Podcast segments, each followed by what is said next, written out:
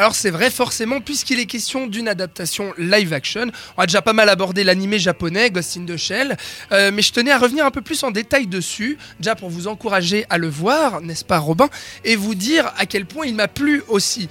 Alors il faut savoir que, comme on l'a dit un petit peu tout à l'heure, Ghost in the Shell c'est à la base un manga japonais, souvent qualifié de manga futuriste cyberpunk, écrit par Mashamune Shiro et publié pour la première fois au Japon en 1989.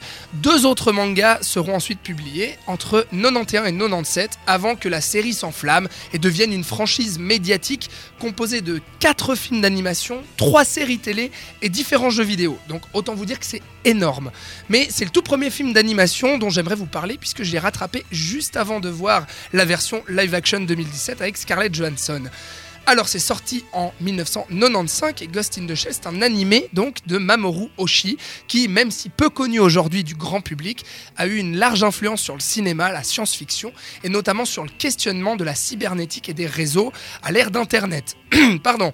C'est Ghost in the Shell qui a notamment inspiré les jeux vidéo comme Syndicate Wars ou Half-Life 2 pour la culture geek ainsi que les réalisateurs désormais réalisatrices les Wachowski pour leur film Matrix. Dans Matrix, on retrouve autant certains éléments graphiques, visuels et artistiques que les concepts philosophiques que le film aborde.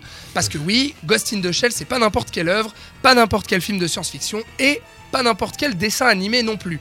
Alors inutile de revenir sur l'histoire, vous aurez compris qu'il est question de la traque d'un hacker dans un futur proche par une femme cyborg qui contient une âme humaine dans un corps robotique et qui dans l'animé est prénommé Kusanagi ou bien le Major.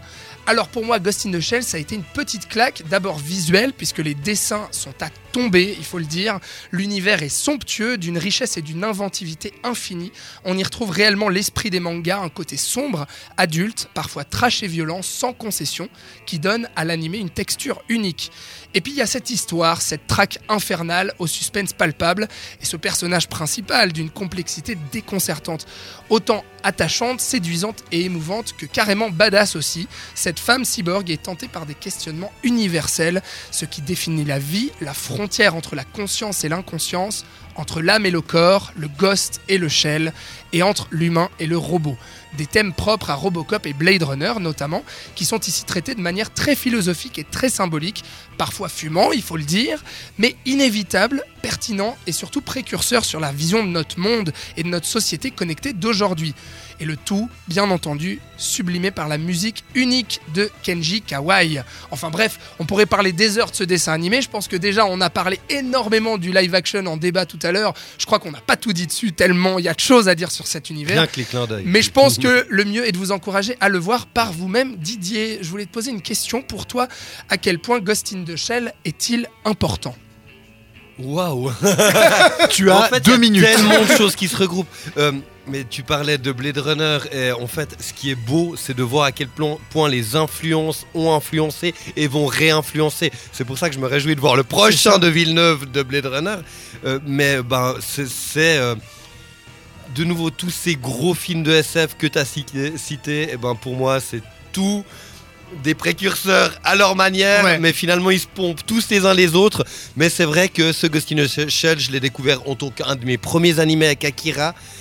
Et puis c'est le premier animé que j'ai vu au cinéma chez ah nous, bêtement, parce que c'est un des seuls, bah, c'est le premier à être passé aux galeries du cinéma. 1995. En 1995, exactement. Donc grande date pour les Lausannois, en tout cas là. Euh, et autrement, bah ouais, c'est clair que c'est un, grand engagement de cœur. Et euh, voilà, c'est pour ça que je disais que j'avais vraiment peur. Mais je suis heureux d'être réuni avec vous aujourd'hui pour pouvoir en parler ah, parce que ça mérite réellement d'être évoqué. Et puis que le boulot, il est super. Donc, euh, je sais pas. C'est difficile de rendre à César ce qui appartient à Mamoru Mais ouais, c'est un grand moment. Et ouais, comme je plus sois, quoi, découvrez-le, redécouvrez-le, revoyez-le. Euh, bref, faites-vous plaisir. En pensez tout. Robin, est-ce que t'es convaincu? Ouais, mais c'était pas toi. J'ai pas eu besoin d'attendre ta chronique pour être convaincu. Mais elle était superbe. non, vraiment, j'ai beaucoup appris. non, mais, en sortant du, cinéma euh, hier soir, tu t'es dit, faut que je vois ce, manga. Quoi. Voilà. Et eh bah, ben, très Moi, je me suis dit, faut que je regarde la sextape de Scarlett Johansson. voilà, vous savez quoi faire. Ghost in the Shell de 1995, réalisé par Mamoru Oshii, donc un dessin animé adapté du manga éponyme. Restez avec nous dans un instant. Robin va vous parler du FIF, le Festival international du film de Fribourg, qui débute demain à Fribourg, donc juste Bien avant, ouais, je- juste avant qu'on revienne sur notre film de cette semaine, Ghost in the Shell, et qu'on en fasse le bilan. À tout de suite dans 7e art.